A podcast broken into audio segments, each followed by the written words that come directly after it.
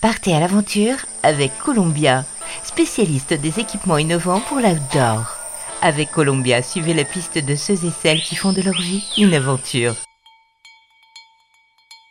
Un petit peu d'air frais, ça vous dit? Eh bien, c'est parti, cap sur la Norvège pour rejoindre l'ami Jonathan Labarre, un Frenchie installé, vous le savez, dans le Grand Nord, fan d'aventure. Jonathan et sa compagne, venus du froid, ont décidé de se faire un petit break loin des hôtels 4 étoiles. Les deux amoureux ont pris leur poulka euh, pour un kiff grandeur nature. Retour sur cette séquence évasion avec Jonathan.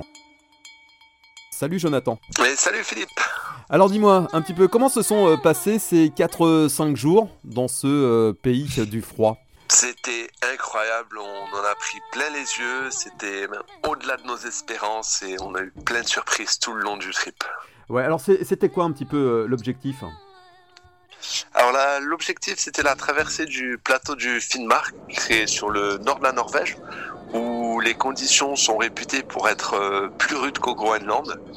Donc l'objectif c'était de faire notre propre traversée sans suivre le, les traces. On a fait nord-ouest direction sud-est et c'était 90 km sur 5 jours. Ouais. Euh, comment vous vous étiez euh, préparé euh, l'un et l'autre pour cette aventure? Alors ça fait une préparation qui est assez globale parce qu'il faut faire, euh, il faut prendre en compte la nourriture, donc rajouter pas mal de matières grasses, manger en quantité pour faire un petit peu de gras pour le corps pour lutter euh, contre le froid. Une préparation physique générale avec euh, la course à pied, de la, en salle de gym, etc.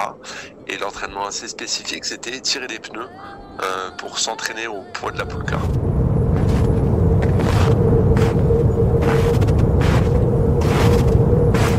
Justement euh, cette poulka avec euh, la nourriture, tout le matériel, euh, elle pesait combien? Alors là, ma poulka, elle était 50 kg et celle de Carré était autour de 25-30 kg. Welcome to my kingdom. This is where it starts. If you're in the search for something better, you don't have to look far. Ouais. Alors tu m'as dit qu'il y avait eu des surprises, c'est-à-dire? Les yeux. La grosse surprise, c'était le froid. Alors, on était préparé euh, pour du froid, mais au niveau des prévisions météo, on est descendu bien plus bas que prévu parce qu'on devait tomber euh, au plus bas autour des moins 25 et on est tombé euh, à moins 36 degrés en absolu, donc sans parler du ressenti. Et ça, c'était une sacrée expérience. Ouais. Typiquement, la journée, on s'arrête pas, il faut rester en, mouvement. Après, c'est des bonnes couches de vêtements et le plus important, c'est la nourriture. typiquement, moi, je tournais à 6000 calories par jour pour produire euh, de la chaleur pour le corps. La journée euh, commençait à quelle heure et elle se terminait à quelle heure? En gros, se réveiller autour de 6 heures du matin, euh, c'est un bon 3 heures minimum autour du camp, le temps de faire fondre la neige, à manger, nettoyer le matériel parce qu'il faut enlever toute la glace, ranger, se rééquiper. Donc en gros, on prenait le départ autour de 9h30, on marchait toute la journée, à 5h le soir, on posait le camp et on allait au lit autour de 8h30, 9h. Au final, 4 jours d'aventure, est-ce que c'était pas un petit peu trop court? Ouais, c'était court. Ouais. en fait, les deux premiers jours, c'est le temps de se mettre dans le bain. Le troisième jour, on est dans l'aventure.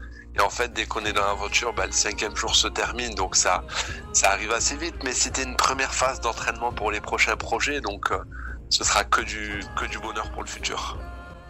On a pas mal de projets de prévus. Euh, si on a le temps, on va essayer de recaler une petite expé polaire.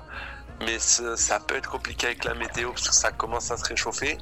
Et après, sinon, on va passer sur les projets d'été avec euh, du kayak, euh, beaucoup de trail, des experts à vélo.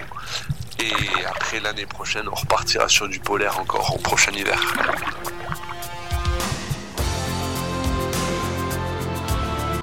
Le projet, c'est vraiment de passer aventurier professionnel. C'est sur quoi on est en train de, travailler aujourd'hui. C'est pour ça qu'on a fait un plan sur trois ans où on veut vraiment monter en expérience crescendo. Et derrière ça, après, c'est de, donner des conférences, de faire des ateliers. Euh, et de, donner un message en tant qu'aventurier, un message d'espoir, un message de, motivation. Désormais, c'est quoi le quotidien en fait euh, de la team euh, La Barre? Alors le quotidien, c'est beaucoup de travail à, la maison parce qu'on prépare le projet euh, pour monter notre entreprise en tant qu'aventurier pro. Euh, donc il y a un gros travail euh, à l'ordinateur, de contact qui se fait. Et après, c'est les entraînements quotidiens. On a eu quelques jours de remise de matériel, le temps de nettoyer, de faire sécher, de faire la maintenance pour être prêt pour le prochain trip. Donc ouais, on a des journées déjà bien chargées après le retour. Euh, pour finir, Jonathan, est-ce qu'il y a des petites tensions dans le couple ou pas? Non, ça c'est, tout s'est bien passé. C'est comme à la maison, on est une bonne équipe, ça communique bien, tout se passe bien, on fait notre truc. Non, c'était un chouette, chouette trip à faire à deux. Columbia accompagne les aventuriers depuis plus de 80 ans. Chaussures, vestes, équipements, accessoires Vivez l'aventure avec Columbia, la marque outdoor pour tous les passionnés d'activités de plein air.